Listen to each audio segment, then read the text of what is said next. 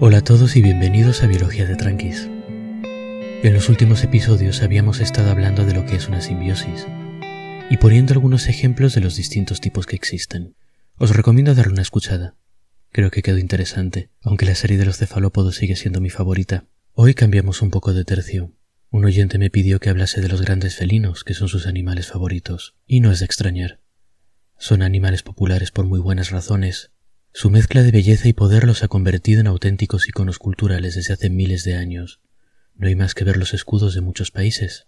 Animales como el león, el tigre o el jaguar están cargados de simbolismo en las culturas que se relacionan con ellos. Pero bajo el mito hay unos organismos comunes y corrientes con sus adaptaciones, historia evolutiva y problemas, y eso es lo que nos interesa hoy. Y lo primero que me gustaría hacer es localizar un poco a los grandes gatos en el árbol de la vida y daros una idea de su clasificación. Los que hayan escuchado el programa de los zorros ya estarán un poco familiarizados con esto, porque ambos tipos de animal comparten las clasificaciones de nivel alto. Ambos son representantes pluricelulares del dominio Eucaria, agrupaciones de células con núcleo que colaboran y se especializan para formar estructuras complejas. Pertenecen al reino animales, estructuras formadas por células con núcleo incapaces de realizar la fotosíntesis, pero que tienden a ser muy activas y moverse mucho. Dentro de animales están en el filo cordados, un tipo de animales muy extendido que se caracterizan por tener un cordón nervioso principal que les recorre la parte dorsal, la espalda para entendernos. Este cordón nervioso tiene en un extremo un cerebro más o menos centralizado, que en algunos casos como el de los humanos alcanza tamaños realmente poco prácticos. Dentro de cordados, tanto zorros como gatos pertenecen a la clase mamíferos, animales con pelo que incuban a la cría dentro del cuerpo de la hembra y lo alimentan con unas glándulas especiales que fabrican leche. Y dentro de mamíferos pertenecen al orden carnívoros, una agrupación de animales con un nombre un poco molesto, porque no todos los carnívoros comen carne, ni todos los animales que comen carne son carnívoros. Y aquí es donde los caminos de los gatos y los zorros se separan. Los carnívoros se dividen en dos grandes subórdenes, caniformia y feliformia, que es una forma elegante de decir animales que se parecen a perros y animales que se parecen a gatos.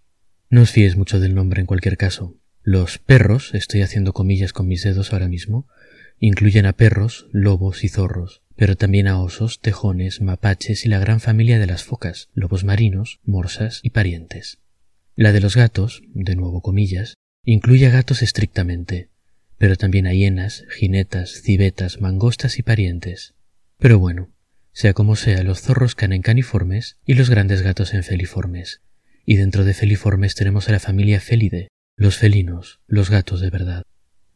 Los felinos son unos animales muy característicos. Son depredadores especializados con mandíbulas poderosas, dientes afilados y cuerpos ágiles y musculosos. Sus ojos son grandes y están orientados hacia el frente para solapar sus campos de visión. Un área cubierta por los campos de visión de ambos ojos se ve mejor, y específicamente la comparación de la imagen entre los dos ojos permite ver en tres dimensiones y percibir profundidad.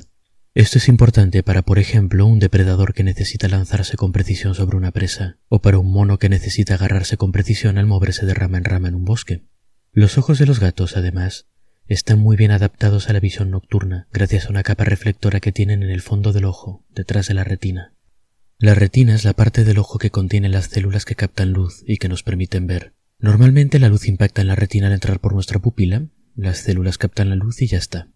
En cambio, en animales con reflector, la luz impacta en la retina, pero la que no es captada por la retina no se pierde, sino que pasa a través de ella, rebota en el reflector y vuelve a atravesar la retina. Esto distorsiona un poco la imagen, pero le da a la retina mucha más luz con la que trabajar. Por eso los felinos no tienen ningún problema a la hora de cazar por la noche, y muchos de ellos de hecho lo prefieren. Un efecto secundario de este reflector es que parte de la luz que refleja sale de nuevo a través de la pupila. Por eso los ojos de los gatos brillan por la noche. No es posesión demoníaca, es simplemente una adaptación para ver mejor los animalillos que cazan. Lo que redondea todo este equipo de caza en el caso de los felinos son sus patas. Para empezar, los felinos no caminan sobre la planta del pie como nosotros. Si miramos las patas de atrás de un gato, vemos una especie de rodilla entre comillas al revés, un poco más arriba en la pierna. Esto en realidad no es una rodilla, sino un tobillo. Los pies traseros de los felinos están muy alargados y solo hacen contacto con las puntas de los dedos. En las patas de delante pasa algo parecido solo que el alargamiento es menos notable. Es como si nosotros nos pasásemos la vida caminando de puntillas, y una vez uno se da cuenta esto hace parecer a los felinos aterradoras bailarinas carnívoras. Esta posición de los miembros, junto con adaptaciones especiales para absorber el impacto contra el suelo cuando el felino camina, los hace especialmente adecuados para caminar silenciosamente, saltar y dar al felino las explosiones de velocidad que les permiten lanzarse sobre sus víctimas antes de que puedan reaccionar. En estas patas están también las armas principales del felino, un conjunto de garras afiladas y retráctiles. Normalmente están bien protegidas entre los pliegues del pelo y piel de las zarpas del animal, pero cuando hace falta cazar, defenderse o trepar, por ejemplo, pueden salir de sus vainas protectoras y entrar en acción. Así que este es el aspecto general de un gato, un mamífero ágil y musculoso de cabeza redondeada y compacta, ojos grandes orientados hacia el frente y postura de bailarina letal. Este plan corporal básico es muy consistente en todos los gatos, incluyendo nuestros protagonistas de hoy, los grandes felinos. Los grandes felinos, en el uso amplio del término, son exactamente eso, felinos grandes, Normalmente se incluye a leones, tigres, leopardos, jaguares, leopardos de las nieves, a las panteras nebulosas que tienen un gran nombre y finalmente a pumas y guepardos. Pero el término de grandes felinos, al igual que pasa con el término zorro que discutimos en el episodio 26, no es una clasificación zoológica válida. Notablemente el puma y el guepardo no deberían estar junto al resto si somos un poco estrictos. Veréis, dentro de los felinos podemos hacer dos grandes subgrupos. Uno de estos grupos contiene animales de tamaño tirando a grande, que se caracterizan por tener una serie de modificaciones en la garganta que les permite rugir. El otro grupo contiene animales tirando a pequeños sin estas modificaciones, así que no son capaces de rugir. Llamémoslos por ejemplo los graurs y los miaurs. Los graurs contienen a todos los grandes felinos que mencionamos menos al puma y al guepardo, que son parte de los miaurs. Dentro de los miaurs, en cambio, encontramos todo el resto de los gatos, linces, ocelotes, cervales, colocolos, caracales, gatos del desierto y por supuesto nuestro querido gato doméstico. Hoy entonces me gustaría ser un poco estricto y centrarme en los graus. Específicamente voy a centrarme en el género Pantera, que es especialmente interesante para lo que vamos a tratar hoy. El género Pantera, que se escribe con TH por cierto, contiene cinco especies. Pantera leo, el león, un felino muy robusto que vive en la sabana africana y en Oriente Próximo, y que es conocido por la majestuosa melena de sus machos. Los leones son también distintivos por ser los felinos más sociables, formando grupos relativamente grandes y estables para lo que se suele ver en este tipo de animales. Otra especie es Pantera tigris, el tigre. El tigre es el felino más grande que existe hoy en día, y es un animal precioso que no creo que requiera mucha presentación. Todos hemos visto algunas imágenes de estos animales de cabezas sólidas, enormes zarpas con garras aterradoras y pelaje anaranjado con rayas negras. Desgraciadamente, pese a esta apariencia de fuerza y poder, el tigre hoy en día está gravemente amenazado, manteniéndose solo en una serie de poblaciones pequeñas e aisladas repartidas por Asia. Nuestro siguiente representante es Pantera pardus, el leopardo, más pequeño que el león y el tigre, y algo más paticorto con un pelaje moteado muy característico. El leopardo es un animal con una distribución amplia en África y Asia. Son cazadores nocturnos y versátiles que pueden vivir en muchos ambientes distintos y se caracterizan por ser muy buenos trepando árboles, un animal parecido es el jaguar o pantera onca. El jaguar es el único representante de los graurs en las Américas y tiene una distribución amplia y bastante sana comparada con el resto de los pobres grandes gatos, a los que la expansión del ser humano en los últimos tiempos no les ha sentado muy bien. El jaguar comparte el pelaje moteado y la afición de trepar del leopardo, pero es algo más grande. Notablemente, el jaguar tiene una mordedura poderosísima que a veces usa para cazar cocodrilos y tortugas, esta adaptación lo ha hecho adoptar una técnica de caza única en felinos y especialmente escalofriante, que consiste en perforar el cráneo de su presa con los colmillos. Pero para evitaros pesadillas os diré también que los jaguares no suelen atacar a humanos. Como cualquier otro carnívoro prefieren presas que les den pocos problemas, como por ejemplo de capíbaras, unos roedores grandes, pacíficos, simpáticos y lo más importante regordetes. Y ya que estamos hablando de jaguares y leopardos, en poblaciones de estos animales aparecen de vez en cuando individuos que en vez del pelaje moteado que se ve normalmente lo tienen de color negro uniforme. A estos animales se los llama panteras negras de forma común, pero no son un animal separado. Son leopardos o jaguares perfectamente normales, excepto por ese color que les da un aire más así como de tipo duro. El último representante que nos queda para acabar el género pantera es Pantera uncia, el irbis o leopardo de las nieves. Es un animal bastante difícil de ver que habita grandes altitudes en las montañas de Asia Central. Es un poco más pequeño que los otros felinos de los que estamos hablando hoy, y está especialmente adaptado a la vida en las montañas. Es paticorto y tiene zarpas anchas que le ayudan a no hundirse en la nieve, y esta combinación le da un aspecto de cachorro a medio crecer muy gracioso. Sus orejas son pequeñas para minimizar el calor que se pierde al medio ambiente, y su característica más particular es una cola recubierta de capas gruesas de pelo y grasa. Los irbis usan esta cola para protegerse la cara del frío y a veces se los puede ver mordisqueándola para calentarse la boca y el hocico. Es un gesto graciosísimo. Os dejaré una foto en la descripción. Creo que este es el felino que más me gusta de los que hemos visto hasta ahora.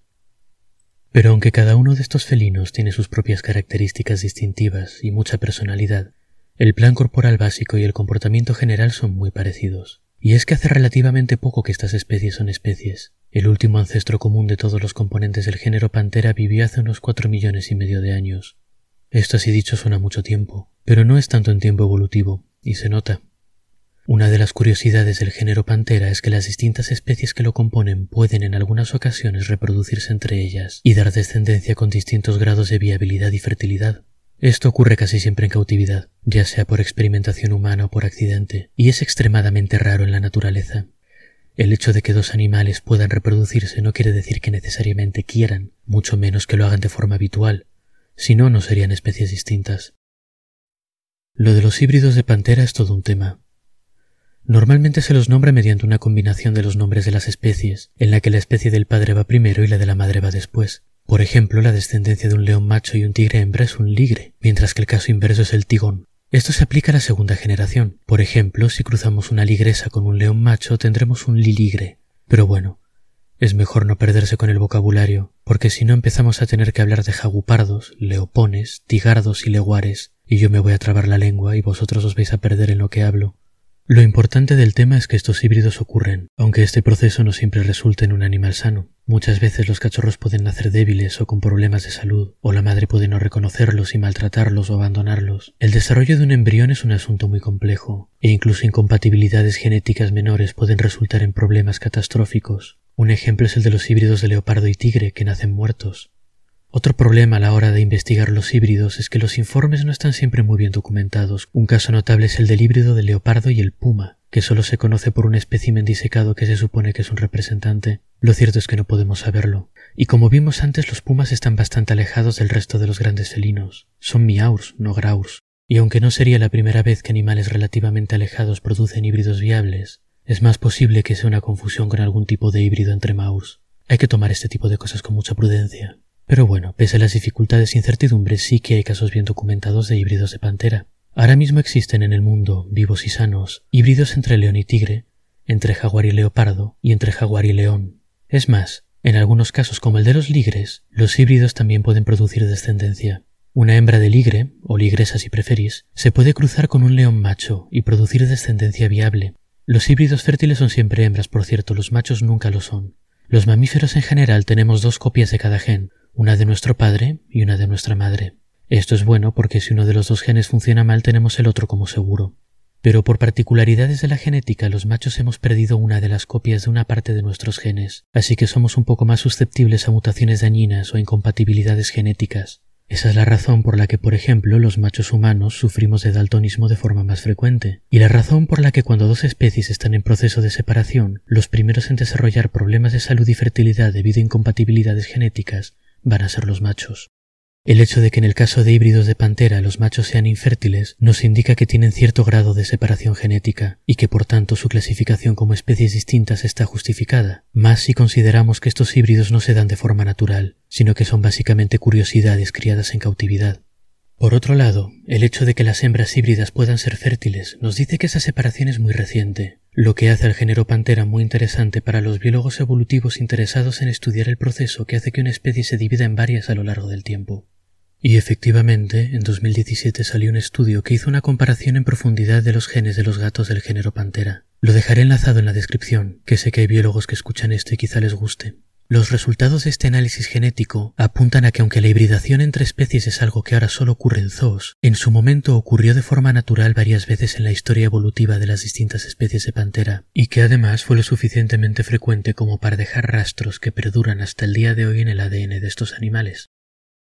Y si nos paramos a pensarlo, la verdad es que tiene sentido. Una especie no sale de la nada. Una pantera ancestral no tiene un día una camada de cachorros y la mitad salen tigres y la mitad leones. Estas cosas ocurren gradualmente, normalmente debido a que dos poblaciones de la pantera ancestral en cuestión viven alejadas o aisladas una de la otra. Esto quiere decir que pocas panteras ancestrales de una población van a la otra a buscar pareja.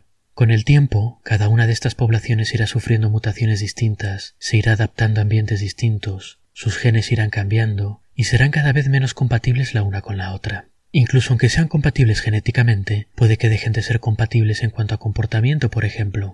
Aunque los ligres puedan existir, un tigre no se va a mezclar un día por casualidad con una manada de leones y encontrar el amor. A medida que pasa el tiempo, esta separación se irá haciendo cada vez más insuperable, y las dos poblaciones se solidificarán en dos especies distintas. Pero cuando digo a medida que el tiempo pasa hablo de millones y millones de años. Estos cambios pasan muy despacio, y durante este tiempo esas dos preespecies, por llamarlas de alguna forma, seguirán hibridando, aunque sea raramente. Así que ¿en qué punto pasamos de tener dos poblaciones de la misma especie a tener dos especies? Bueno, como siempre en biología todo es una gradación. Definir puntos de corte y meter las cosas en cajas se hace muy difícil, pero gracias a los grandes gatos y a su diversificación reciente, tenemos la oportunidad de estudiar algunos detalles sobre cómo se ha creado la maravillosa diversidad que observamos hoy en día en el planeta. Así que demos las gracias a los grandes felinos y esforcémonos por conservarlos porque la verdad es que van quedando muy poquitos. La semana que viene dejamos a los mamíferos, pero no nos salimos de los cordados, a petición de una oyente hablaremos de tiburones, que son algo menos suaves que los gatos, pero también tienen su interés y su encanto. Hasta entonces pues, y espero que hayáis disfrutado el episodio.